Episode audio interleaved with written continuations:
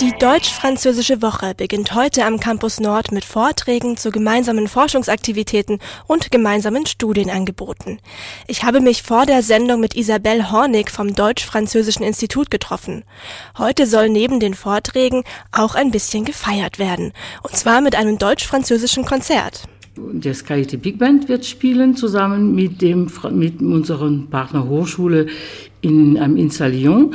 Diese Partnerhochschule hat einen Musikzug und die und acht Musiker werden zu uns kommen und Jazzmusik äh, spielen zusammen mit dem KIT Big Band und das wird, glaube ich, eine schöne Sache.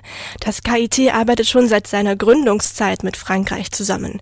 Mittlerweile gibt es viele gemeinsame Forschungsprojekte, zum Beispiel im Bereich der erneuerbaren Energien. Da arbeitet das KIT mit dem Kommissariat für Atomenergie und erneuerbare Energien zusammen, kurz CEA. Das CEA in Frankreich hat schon lange Zeit mit dem Forschungszentrum Karlsruhe ein Abkommen und das finden in diesem Rahmen viele Kooperationen. Und diese Kooperationen werden in Workshops nächste Woche äh, präsentiert und ich denke, diejenigen, die sich dafür interessieren, sollten sich das Programm anschauen und diese Symposien, Vorträge besuchen. Und zum Thema Nachhaltigkeit gibt es nächste Woche Dienstag von 10 bis 14 Uhr am Campus Süd einen Vortrag. Wie können Frankreich und Deutschland gemeinsam etwas für die Umwelt tun? Da geht es darum, um Biomassennutzung, um Elektromobilität, erneuerbare Energien und äh, ich denke, diese Konferenz ist sowohl für, äh, für Studenten wie Mitarbeiter, wie ein, breites äh, Publikum zugänglich.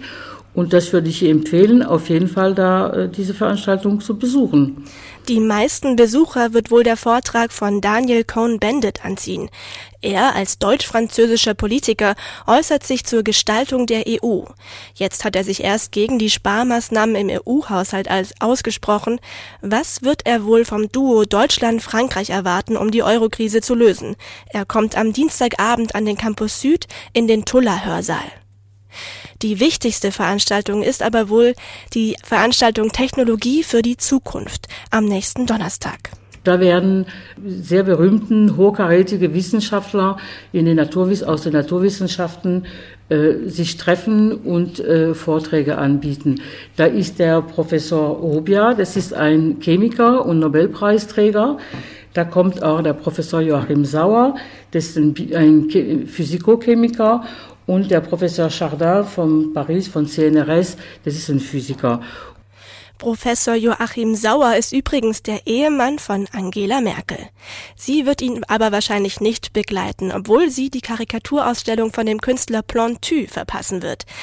Er hat sie schon ziemlich oft gemalt. Viele seiner Karikaturen befassen sich mit der deutsch-französischen Freund und Feindschaft. Und das seit fast 40 Jahren. In Frankreich ist Plantu ein sehr bekannter Künstler. Die Tageszeitung Le Monde veröffentlicht seine Zeichnungen häufig auf der Titelseite, weil sie immer den politischen und gesellschaftlichen Nerv treffen. Die Ausstellung von Plantus Karikaturen eröffnet am heute eröffnet heute am Campus Nord und es geht noch bis zum 22. März. Mehr Infos zu allen Veranstaltungen von Frankreich zu Gast am KIT findet ihr im Internet unter defi.kit.edu.